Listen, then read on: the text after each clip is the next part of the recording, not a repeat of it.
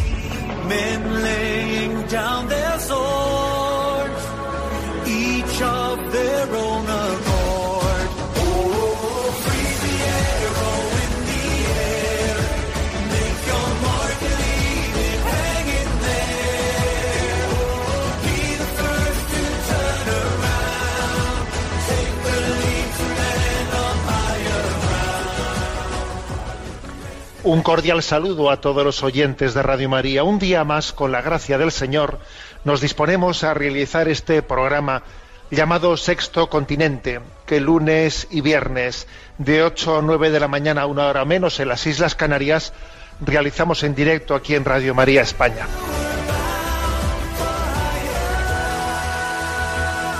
Bueno, en primer lugar, lo prometido es deuda. Y en el programa anterior que realizamos, el día del cumpleaños de nuestro queridísimo San Juan Pablo II, el día que se cumplían 100 años de su nacimiento, en este programa pues pusimos ese, ese canto inolvidable en el que San Juan Pablo II cantaba, hacía de, de verdadero, ¿no? Pues introductor en el canto de una grandísima asamblea cantando el Tú has venido a la orilla, desde luego es un audio de esos de no, de no dejar indiferente a nadie, con qué garra cantaba ese canto y cómo movía a cientos de miles de personas a cantarlo, ¿no? Entonces yo lancé la pregunta, ¿dónde fue este, este acontecimiento? Porque la verdad es que yo lo había investigado y no lo había encontrado. Y pedí a los oyentes que por favor, ¿no? Pues que si alguien estuvo presente en ese lugar, pues que lo compartiese. Y voy a recibir que recibido, hemos recibido muchas contestaciones. Y algunas yo creo que erróneas, que erróneas, porque algunos me decían, esto fue en Santiago de Compostela. Algunos me decían, esto fue en el Bernabéu. Bueno, es cierto que en el año 1982 también delante de San Juan Pablo II se cantó el canto de Tú has venido a la orilla y él se emocionó mucho. Pero ese canto en el que vemos que eh, coge San Juan Pablo II y canta ese canto haciendo él de solista y moviendo, ¿no? Y moviendo a las masas, aconteció en el viaje que hizo San Juan Pablo II en el año 1983 a El Salvador. Yo he salido un poco de dudas, ¿no? Pues a través de las contestaciones de unos cuantos oyentes que desde El Salvador me han sacado de dudas. ¿eh? Bueno, pues es que hay, hay que decir que la audiencia ¿eh? de nuestra Radio María España de Sexto Continente, pues claro, cuando lanza una pregunta de estas, obviamente allí claro que había alguien en aquel momento que pudo dar testimonio de ello. Pues sí. Bueno, pues esto es lo prometido era deuda y el misterio está desvelado. Es un canto inolvidable, ciertamente. Y seguimos en este mes de mayo, porque ese Papa San Juan Pablo II es el Papa Mariano. El totus tus de San Juan Pablo II ha configurado la devoción mariana de tantísimas personas que conocieron a través de San Juan Pablo II, pues eh, esa, eh, esa consagración al Inmaculado Corazón de María. Eh, ayer, por cierto, ayer se estrenaba eh, una película online sobre el rosario. El poder en mis manos se llama la oración. Una película que muestra la fuerza del rosario. Eh, se estrenó hace dos años, no, el año pasado mejor dicho, el año pasado en Estados Unidos, cosechó distintos premios y en este momento traducida al español ha sido estrenada online. Online. En ella se intercalando distintas historias, en ella, pues sobre todo se reafirma la fuerza de esta de, esta oración. ¿eh? En tantísimos lugares la Virgen María ha pedido, ¿no? Ha pedido que pues que recemos el rosario, que nos, que nos unamos, ¿no? A esa gran a, a esa gran palanca. Dadme un punto de apoyo y moveré el mundo. Se atribuye esta frase a Arquímedes de Siracusa, ¿no? Bueno, pues ese punto de apoyo capaz de mover el mundo es Jesucristo. Y la palanca, la palanca es el rosario. Dadme un punto de apoyo y moveré el mundo. Repito, el punto de apoyo es Jesucristo y la palanca es el rosario de María. Por eso esta película esta película documental El poder en mis manos, pues es toda una referencia a que si algo puede cambiar el recurso, el decurso de la historia, es el rezo del Santo Rosario. ¿Quieres que el mundo cambie? Reza el Rosario.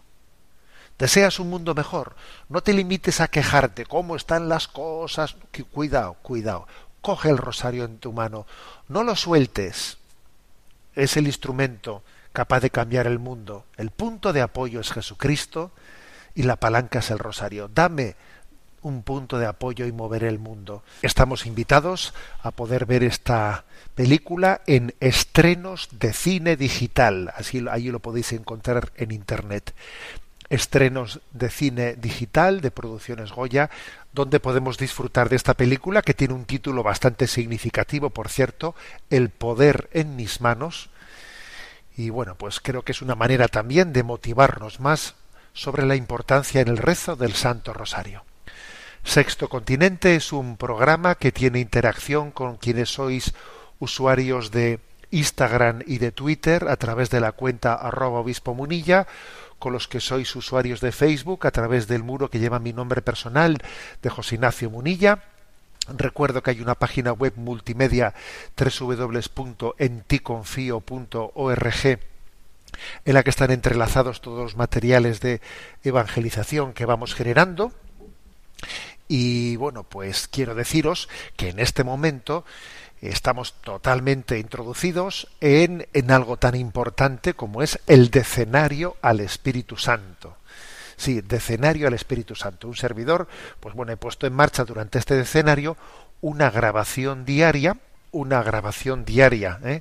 hecha en YouTube sobre eh, comentarios a la secuencia de Pentecostés, ese Benisante Spiritus, pues, a modo también de reflexión, oración que nos prepare en este decenario al Espíritu Santo.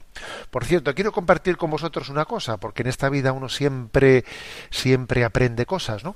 He conocido, con motivo de esta preparación para este decenario al Espíritu Santo, he conocido una figura Fíjate, fijaros que yo había sido obispo de Palencia, ¿eh? anteriormente, antes de ser obispo de San Sebastián, fui obispo de Palencia. Bueno, pues fíjate, ha tenido que llegar este momento de empezar a preparar la, el decenario al Espíritu Santo para haber descubierto una figura que es la de una mujer llamada Francisca Javiera del Valle, una mujer que vivió en Carrión de los Condes, pues un pueblo de Palencia, Carrión de los Condes, muy conocido porque es paso del Camino de Santiago. Esta mujer nació en el año 1856 y falleció en el año 1930. Fue una mística, ¿no? Una mística que era una costurera, era la costurera de la comunidad de los jesuitas.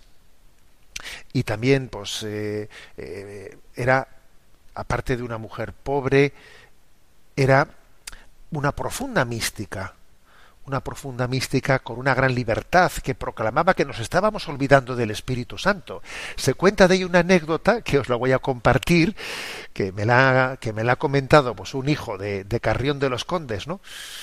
Que, que, en estos días le he llamado por teléfono, don Antonio Gómez Cantero, que además actualmente es obispo de Teruel, y él es hijo de Carrión de los Condes, y me ha contado la siguiente anécdota. Bueno, pues resulta que en aquel tiempo las hijas de la caridad pues eh, iban a abrir un colegio allí en Carrión de los Condes y estaban pues que sobre qué nombres podían darles, ¿no?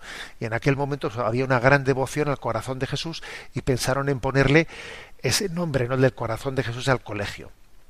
Total, que ella dijo, nos estamos olvidando del Espíritu Santo. El Espíritu Santo debería ser más invocado.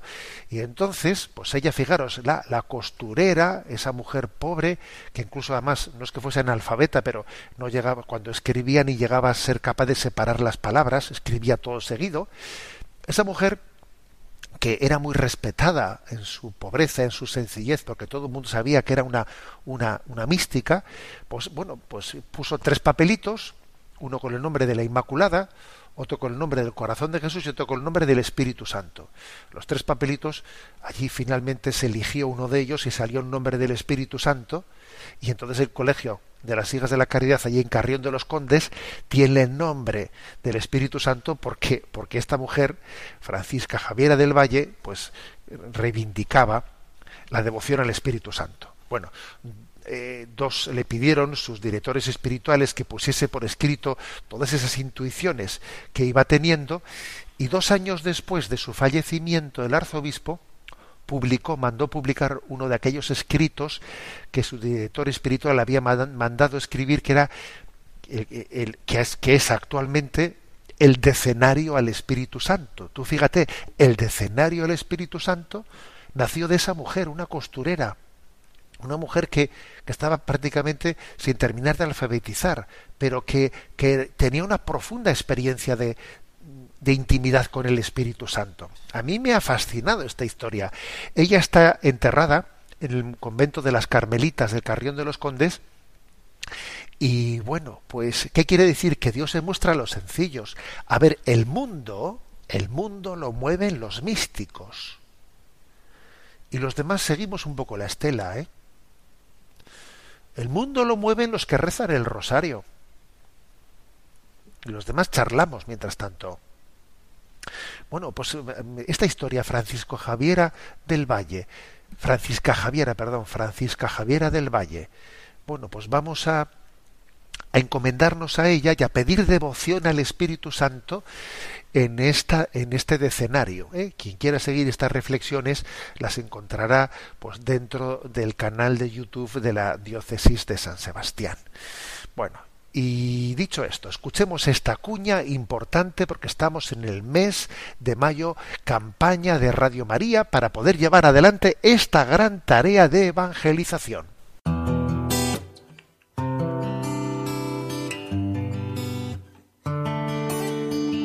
En estos momentos de paralización de muchas actividades, Radio María no ha interrumpido su misión, sino que sigue orando y acompañando con la luz del Evangelio a millones de personas en el mundo entero, para lo cual estamos haciendo un gran esfuerzo por mantener e incluso potenciar nuestra programación, a pesar de nuestros reducidos recursos.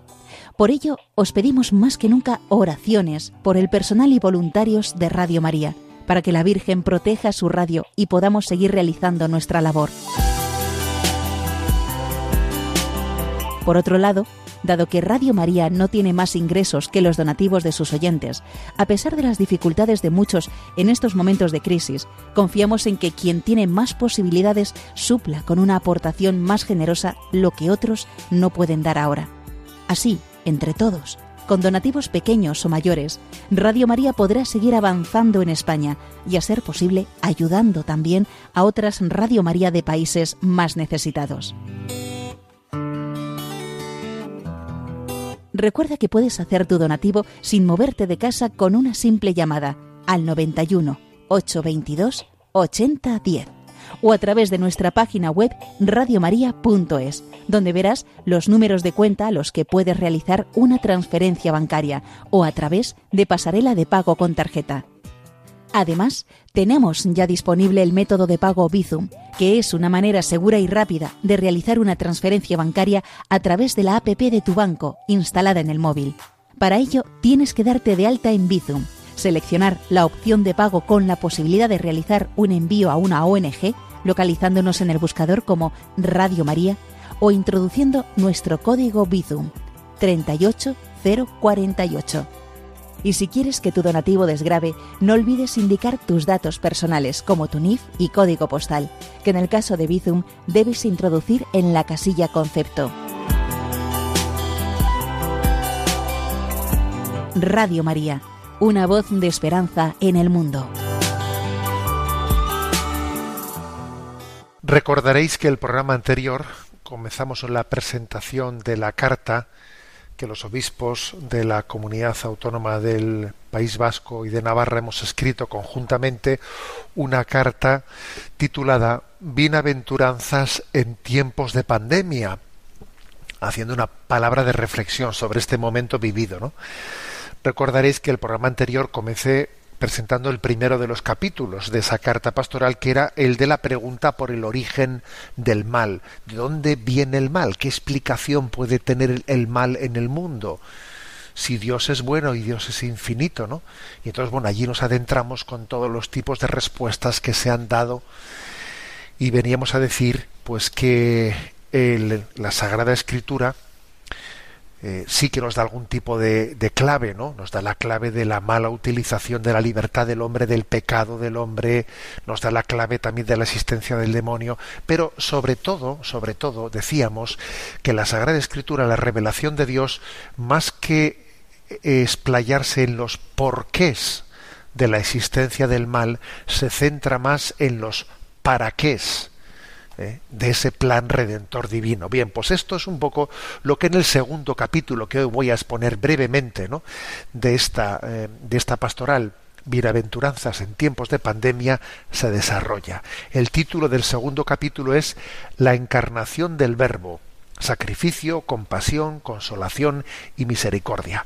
Bueno, ¿qué es lo que se dice en, en este capítulo? ¿Qué es lo que afirmamos ahí los obispos como punto de explicación? Bueno, nos centramos en el miollo de la, de la redención. El verbo de Dios se abaja para asumir todo lo humano, llevándolo a plenitud. Y este descenso a lo más profundo asume todo lo que daña al hombre, todo lo que le hace sufrir, ha sido asumido por Dios. Podemos decir que Dios no es ajeno ¿no? a ninguno de los sufrimientos del hombre.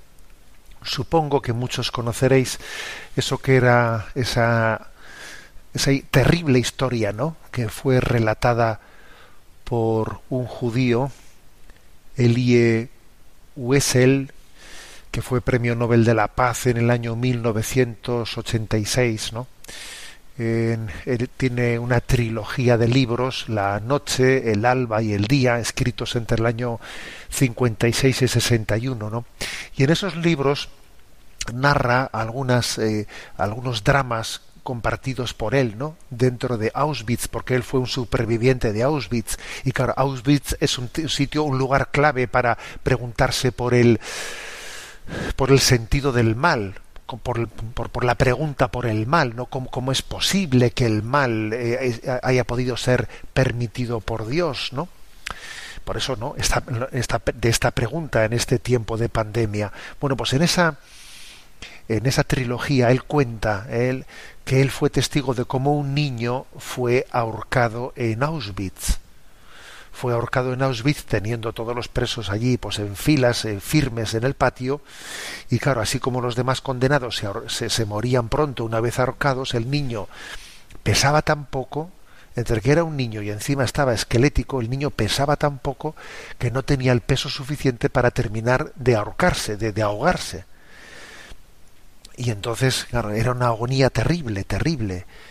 Y los presos estaban todos firmes, obligados a, estar allí presentes hasta que el niño terminase de morir. Y cuenta él que uno de los presos gritó ¿no? entre las filas, ¿dónde está Dios? ¿Dónde está el buen Dios? ¿Dónde está? ¿no? Y otro preso contestó en un grito allí diciendo, está en ese niño, está en ese niño. Bueno, pues esta es, claro, esta es la clave. ¿eh? La verdad es que la, la, respuesta que da el cristianismo al tema del mal es esta. Cristo está en el sufrimiento, o sea, Él se ha bajado, lo ha, asumido, lo ha asumido. En el fondo eso que hizo ese sacerdote italiano, eh, supongo que también escucharíais, yo en este programa recuerdo haber, eh, haber mentado, ¿no? De entre todo, en este tiempo de pandemia hemos conocido que hubo un sacerdote de unos 70 años que el momento más crítico de la pandemia estaba él pues en, en, la UCI y sus como no había suficientes respiradores para todos sus, feligreses pues corrieron a comprar un respirador para entregarlo en el hospital y pedir que se lo colocasen a su párroco, ¿no? Para, para salvar su vida.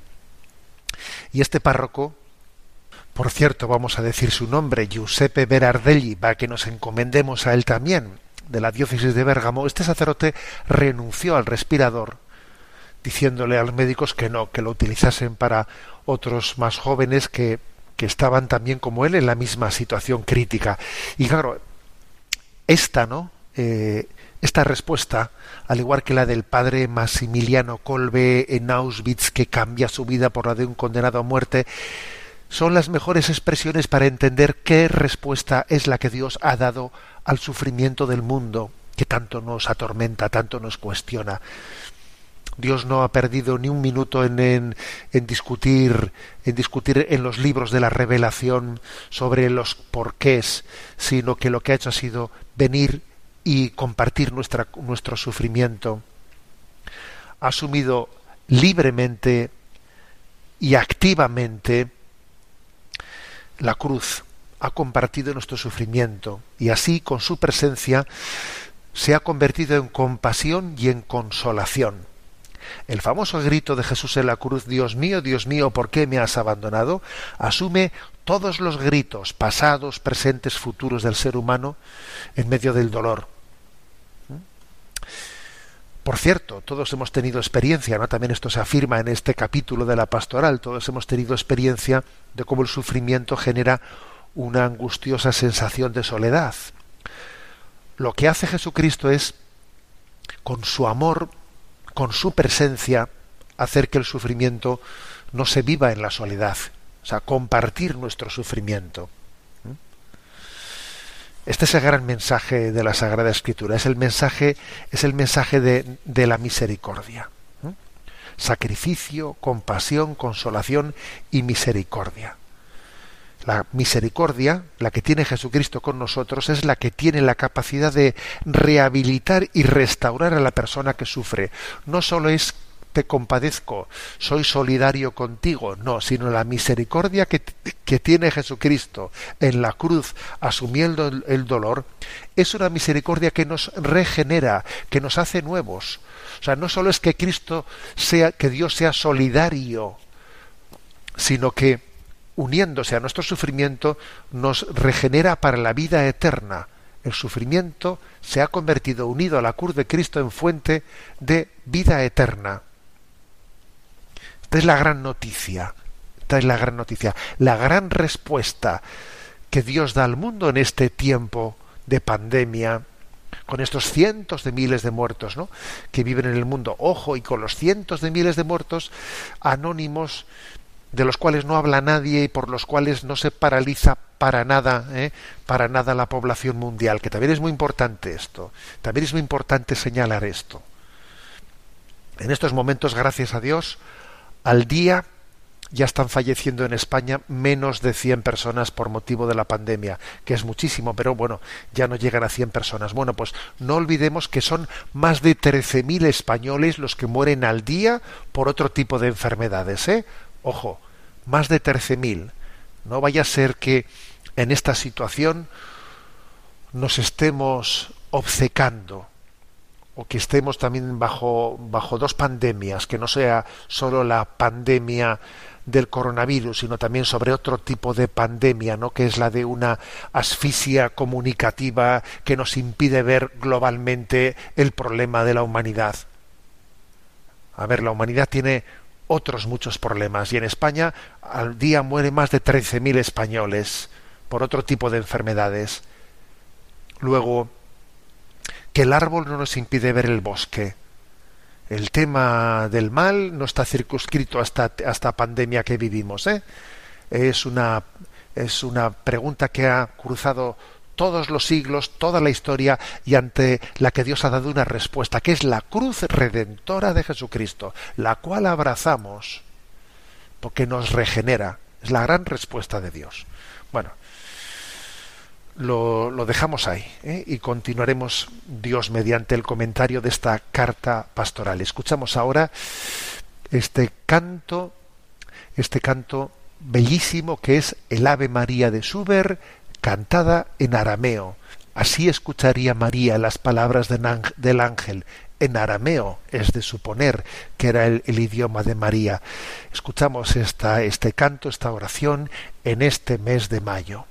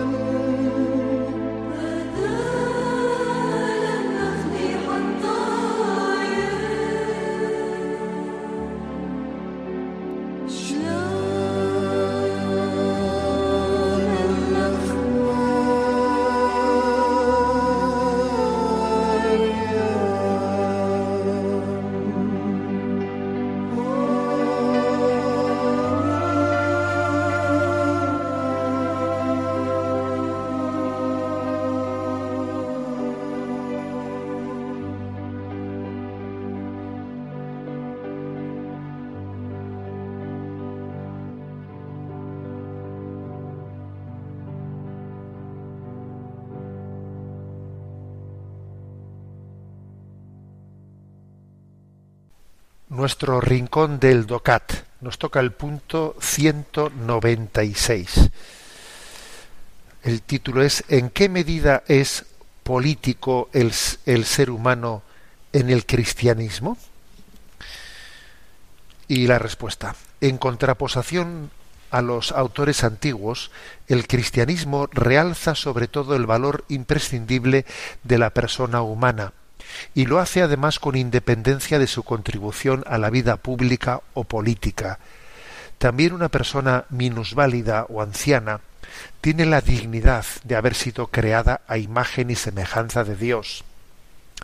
El pensamiento político del cristianismo, por lo tanto, se mide en su totalidad a partir de la dignidad humana que nos otorga Dios. El hombre es así un ser social e individual, que vive dentro de un triple círculo de relaciones con él mismo, con los demás y con Dios. Bueno, como veis, eh, dentro de este capítulo eh, en, el que, hemos comenzado hablando de de la vocación comunitaria que eh, la vocación política, dice, bueno, mm, ¿qué puesto tiene esa vocación política o pública? Eh? Aquí la palabra política está dicha en ese sentido de lo público, la res, eh, la res pública que decían los romanos. ¿no? ¿Qué lugar ocupa esa vocación política o pública dentro del cristianismo? Y dice algo importante eh, este punto de la doctrina social de la Iglesia, de este compendio. Dice que el cristianismo realza, se caracteriza por realzar eh, el valor, la dignidad imprescindible de la persona humana. ¿eh? En ese sentido, aunque nosotros hablamos de la vocación social que tiene el hombre, ojo, difícilmente vamos a conjugar, conjugar con las visiones colectivistas de tipo marxista en la que lo importante es el pueblo, lo importante es el partido. No, mm, a ver, la visión cristiana es inconjugable con eso, porque en esas visiones colectivistas la persona se sacrifica al partido, la persona se sacrifica eh, por el pueblo. Ojo, eso no es cristiano, porque esos colectivismos eh, no parten del reconocimiento de la dignidad de la persona humana. Ahora, nosotros nos nosotros tenemos igual igual distancia, bueno, igual distancia, o sea, rechazamos por igual, rechazamos por igual esos colectivismos que no reconocen la dignidad de la persona o esos planteamientos individualistas, ¿eh? individualistas que en el fondo cada uno que se busque la vida ¿eh?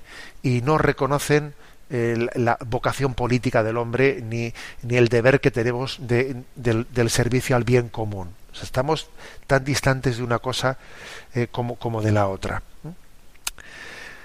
Aquí hay una cita, una cita de San, de San Juan 23 que ayuda a entender este punto 196 y dice así. Como todos los hombres son entre sí iguales en dignidad natural, ninguno de ellos en consecuencia puede obligar a los demás a tomar una decisión en la intimidad de su conciencia.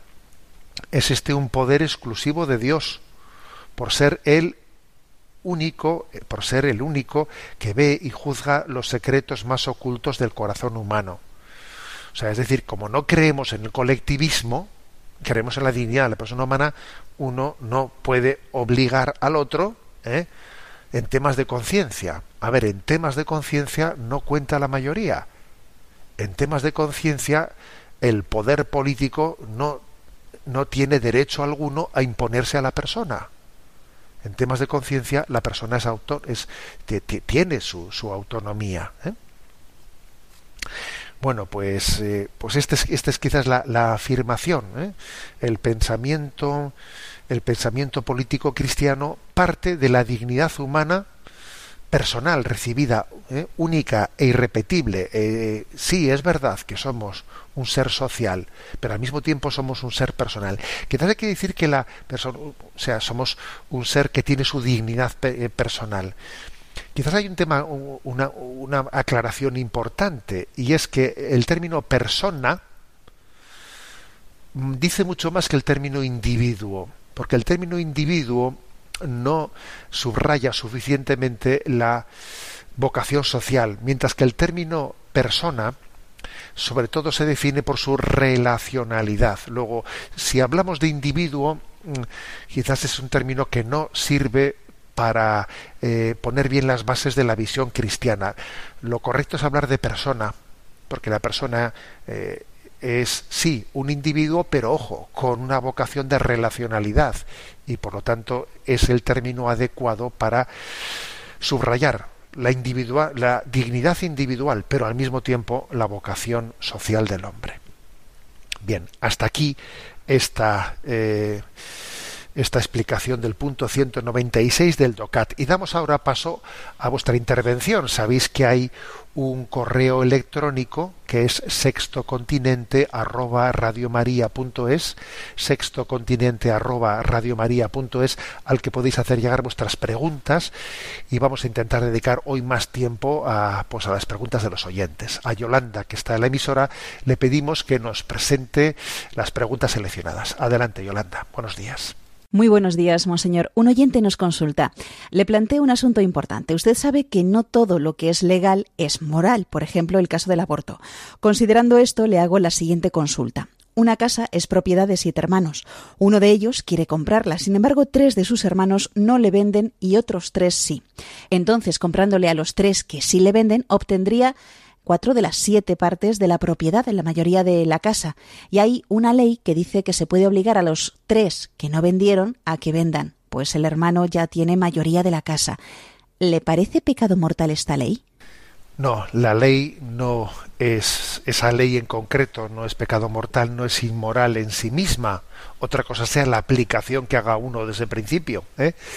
Es decir, eh, que la legislación existan pues unos principios como este en concreto, ¿no? que cuando hay mayoría eh, pues de vecinos, eh, pues se puedan imponer a una minoría o, o, mayoría de hermanos que no se ponen de acuerdo en la venta, etcétera, pues el hecho de que la legislación civil tenga unos recursos para dirimir esos conflictos, bueno, pues eso eso es mm, pues un, un vehículo jurídico necesario, ¿eh? Ahora bien, otra cosa distinta es la aplicación que uno haga, ¿no? Pues de ese recurso, de ese recurso civil, de esa posibilidad, ¿no? Imaginémonos, por ejemplo, que, eh, pues que unos, eh, eh, que unos hermanos que son mayoría, pues deciden una venta contra otros hermanos que son minoría, pues que, que sin embargo, por ejemplo, pues tienen unos, unos problemas, unos problemas personales que les, que, les, que les constituyen en mayor, en mayor situación de debilidad. Pues por ejemplo, pues porque es que tienen económicamente una situación más débil, porque igual tienen minusvalías que no son capaces de servirse.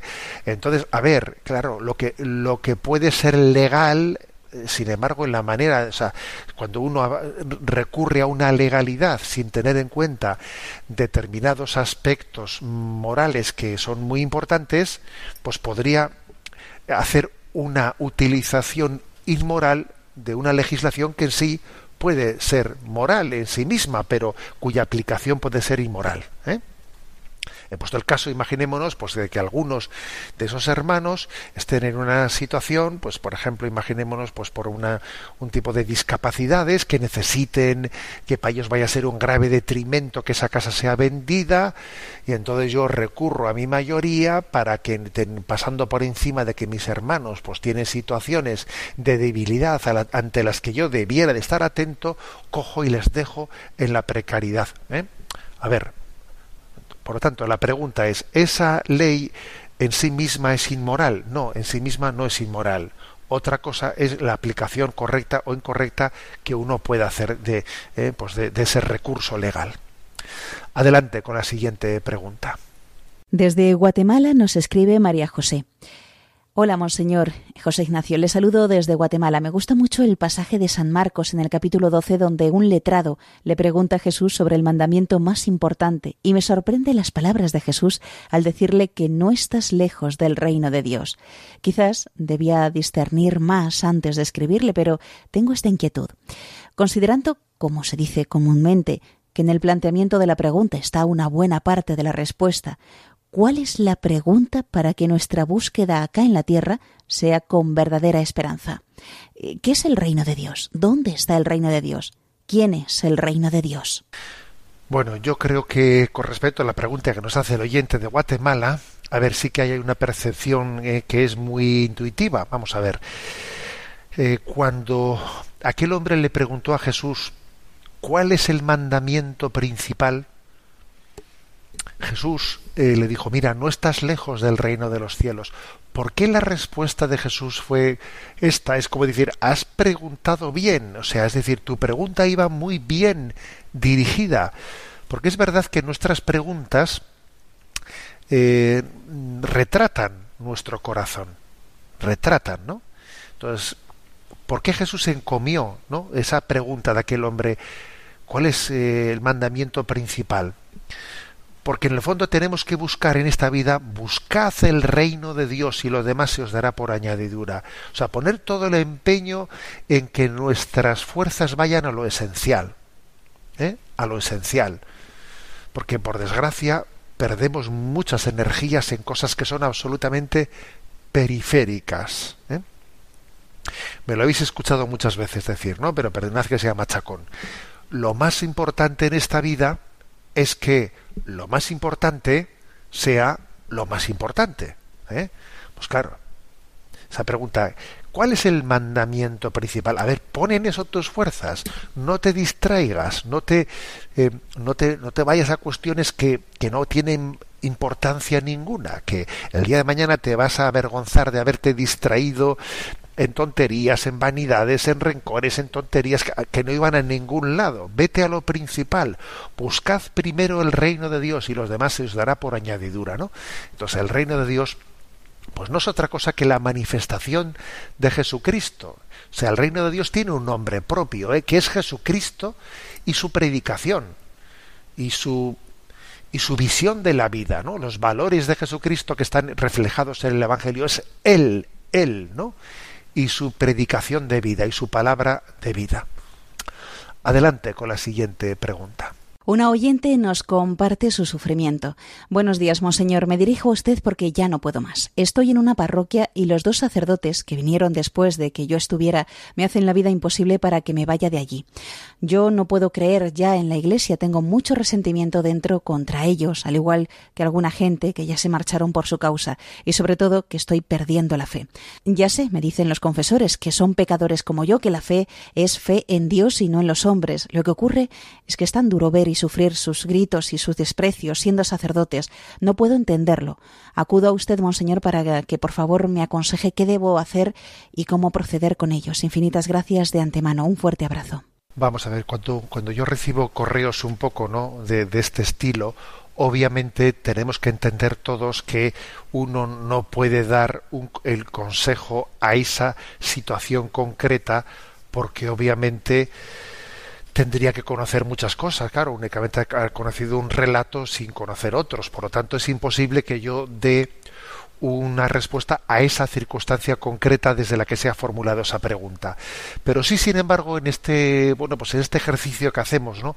Con estas preguntas de sexto continente, sí que me, esta pregunta me puede dar pie a mí, pues para iluminar con un, con un cierto criterio de discernimiento el cómo abordar los conflictos, ¿de acuerdo? ¿Eh? El cómo abordarlos. Entonces, yo creo que cuando uno tiene, ¿no? Pues una percepción de que un conflicto le está quemando interiormente, me está llevando a perder la fe, eh, un conflicto, y veo en los demás, ¿no? Pues eso, pues eh, veo que pues, veo agresores y, y en mí generan una crisis, etcétera. Ojo, debe de ponerse un poco en, en solfa hacia uno mismo, a ver si yo estoy mal, a ver si yo estoy mal y entonces estoy viendo a mi alrededor, eh, porque claro, si, si algo a mí me lleva a quemarme, desesperarme, eh, perder la fe, etcétera.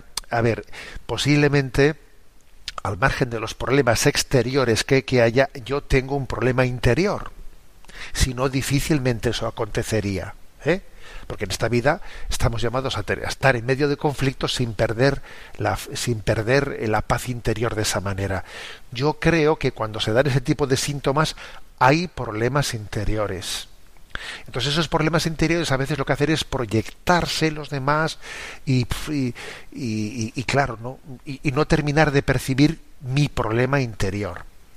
Mi consejo, desde luego, una situación cuando está tan enconada, tan enconada con esta, pues es pues tomar distancia, porque quizás para poder buscar otra persona que le pueda ayudar a alguien, que le pueda ayudar en, en donde, eh, pues en, eh, cuáles son, eh, hacerle ver cuáles son sus problemas interiores, difícilmente serán esos sacerdotes con los que ha chocado. le hará falta quizás encontrar otro con el que no ha chocado y le ayude no a darle la razón en las cosas que está diciendo, ¿eh? no, sino ayudarle a ver que tenemos problemas interiores. ¿eh? Entonces, claro que puede haber ¿eh? Eh, situaciones, casi siempre en los conflictos las culpas suelen estar repartidas, ¿eh? Esto vamos a decirlo también. ¿eh? Y no es por ser eh, salomónico o equidistante, no. Pero es verdad que cuando hay un conflicto, las culpas suelen estar repartidas porque es obvio que alguien, o sea, que, que no se ha acertado. ¿eh? Incluso aunque uno no sea el culpable, no ha acertado en cómo abordar la cuestión. Pero los problemas psicológicos que tenemos nos, nos suelen condicionar mucho a la hora de percibir la, la objetividad de los problemas.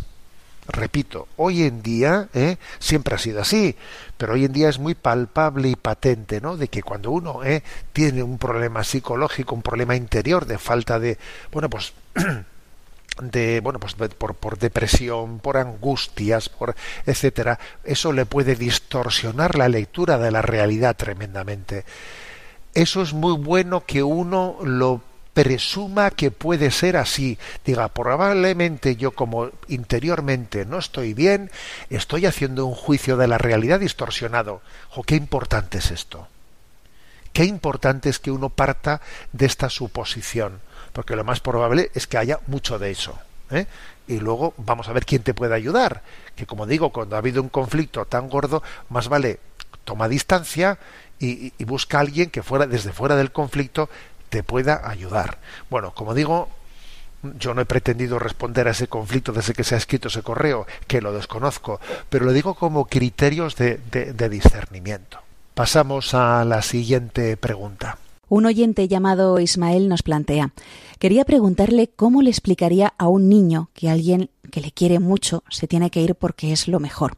Este próximo domingo recordamos la ascensión de Jesús al cielo y podemos sentir la pena de quienes tanto le querían al despedirse de él y probablemente sin comprender muy bien otra separación. Muchas gracias por todo, que Dios le bendiga. Me parece difícil responder a esa pregunta eh, sin conocer un poco la causa de esa separación porque claro, una cosa es que esa separación sea porque papá se tiene que ir a trabajar una temporada larga afuera y entonces claro, pues eh, papá se tiene que ir, imagínate, ¿no? Al extranjero eh, a trabajar porque, pues eso, ¿eh? por ejemplo, hace poco estuve con un pues con un trabajador de alta mar, ¿no? Y entonces, bueno, pues tú imagínate que alguien embarca cuatro o cinco meses, ¿no? para ganarse la vida, la explicación que tienes que puedes darle a un niño pequeño en ese momento no es tan difícil, no es tan difícil decir, mira, papá tiene que ir a trabajar, pero vamos a estar muy unidos y, y, también hay que sacrificarse por el bien de la familia, etcétera, etcétera. A ver, yo creo que eso, esa despedida, aunque sea dura, porque el sentimiento, el cariño siempre quiere cerca a las personas queridas, es una manera en la que incluso la, la imagen que tiene el niño de su, de su padre todavía se, se ensalza, porque se sacrifica por la familia, ¿no? Ahora, una cosa muy distinta, por ejemplo, es si, si se trata de decir, es que papá, es que mamá y yo nos separamos. Y le voy a explicar al niño por qué, no, por, qué me tengo que ir de casa, ¿no? Eso es muy distinto, es muy distinto. Y la verdad es que es muy difícil en esta, en esta segunda hipótesis, ¿no? En esta segunda hipótesis, dar una explicación que pueda dejar con paz el corazón de un niño. Muy difícil. Yo creo que en estos, en este tipo de casos, lo, último que se tiene que hacer es aprovechar la separación para cargar, para cargar contra la otra parte, o pedirle al niño eh, adhesión a ti o comprensión de por qué he tenido que hacer esto, porque mamá no sé qué, porque papá no sé qué. es que es lo último que podemos hacer todavía, ¿no? En ese momento. Llegado a una situación como esa, que, que Dios no lo quiera, ¿no? Porque es increíble que no podamos sacrificarnos ni por el bien de los niños. ¿eh? O sea, es increíble eso, que a los niños les llevemos a esa tortura ¿eh? de tener ver que sus padres, tener que ver que sus padres se separan, ¿no? Bueno, pues cuando, cuando existe esa falta de autodominio que, pueda llegar a hacer aconsejable una separación, porque todavía es mayor tortura para el niño ver cómo sus padres se, se, se, vamos, se faltan al respeto continuamente, yo creo, yo creo que no hay otro remedio que despedirse diciéndole a los niños que papá va o que va a marchar fuera pero que sabe muy bien que tiene que rezar y cambiar su corazón para que las cosas cambien y puedan volver. O sea, tiene que hacerlo, en mi opinión, desde un acto de humildad, de petición de perdón, de, de conciencia de que, de que lo que hace eh, solamente puede ser comprensible desde una eh, preparación para rectificar y para poder eh, en una situación pues, más adecuada poder volver a reiniciar el proyecto de amor me parece me parece que es que claro como si, no si no qué le vas a decir al niño si no existe ni siquiera la, la esperanza de que lo que más quiere el niño en la vida se mantenga unido ¿Mm? a mí me parece que en, que en un caso como ese tiene que haber la humildad para decirle también mira papá ha, ha cometido errores mamá ha cometido errores ¿eh? tenemos que que pedir, que cambiar nuestros corazones, pedirle a Jesús nuestra conversión para poder volver a, nacer de nuevo. ¿eh? O sea, y vamos a durante este tiempo tomarnos el compromiso de, de, reiniciar nuestra vida con bases más fuertes. O sea, es que qué otra cosa le vas a decir al niño. ¿eh? O sea, quitarle importancia al tema. Esto le pasa a muchas familias. A ver, ¿eh? Pero claro, tienes que decirlo siendo verdad, no siendo un recurso dialéctico para dejarle al niño callado, sino siendo verdad, claro. ¿eh? Bueno, damos paso a la última consulta. Una oyente llamada María nos plantea Buenos días, monseñor. Tengo una amiga, mi mejor amiga, en este tiempo de pandemia, en el que no podemos asistir presencialmente a la Eucaristía, manifiesta que no le gusta seguir la misa por la tele ni Internet y añade que no es obligatorio, ya que el derecho canónico dice que puede sustituirlo por una oración. Pero ella dice que no le va la misa por televisión y hemos discutido si la dispensa del precepto dominical le da derecho a prescindir del seguimiento de la misa por televisión, radio o Internet uno en esta vida pensaba que había escuchado todas las cosas, pero siempre nuestra capacidad de sorpresa puede ser un poco ampliada, ¿no? Bueno, a ver, eso de que el, derecho canónico dice que puede ser suplido por un Padre Nuestro, a ver, eso pues, obviamente no existe en el derecho canónico, ¿no? A ver, es verdad que cuando eh, se dispensa del precepto dominical de asistir a misa por una situación como esta, eh, no se dice que entonces el precepto dominical se cumplirá con el seguimiento telemático de la Eucaristía. No, no se dice tal cosa. Con lo cual, en cuanto al cumplimiento de la letra del precepto, eh, pues quien no, eh, quien no participase de la Eucaristía por la radio, por televisión, por internet, etcétera, no estaría incumpliendo el precepto.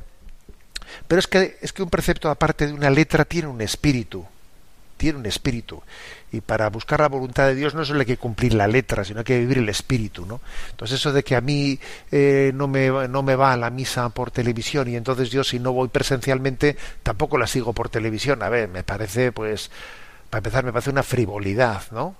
Me parece una frivolidad porque claro que preferimos la, la, la Eucaristía presencial, pero claro que hay un gran valor también, ¿no? En poder seguir una Eucaristía eh, pues a través de la radio, a través de la televisión, adentrándonos y poniéndonos en presencia, ¿eh? en presencia del Señor, ¿no? Fijaros una cosa, la Iglesia, la Iglesia suele, o sea, la Iglesia dice que no se retransmitan eh, celebraciones de la Eucaristía en diferido, sino que se retransmitan en directo. ¿Por qué? Porque participar por radio por televisión en directo, no en diferido, ¿no?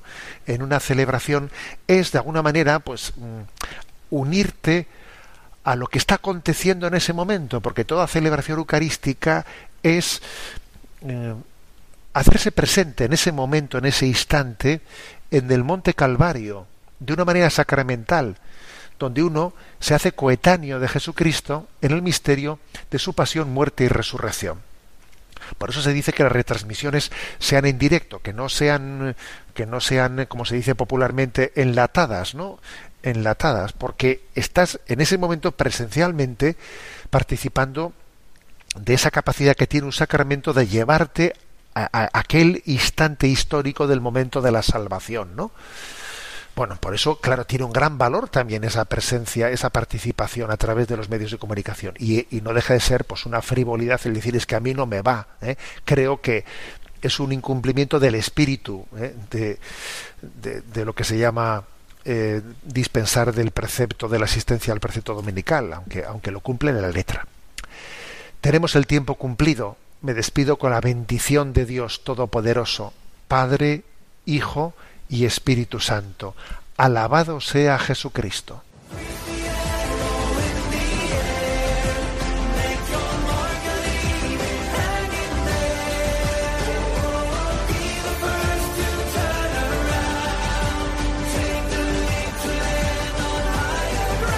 Y así finaliza en Radio María, Sexto Continente, un programa dirigido por el obispo de San Sebastián, Monseñor José Ignacio Monilla.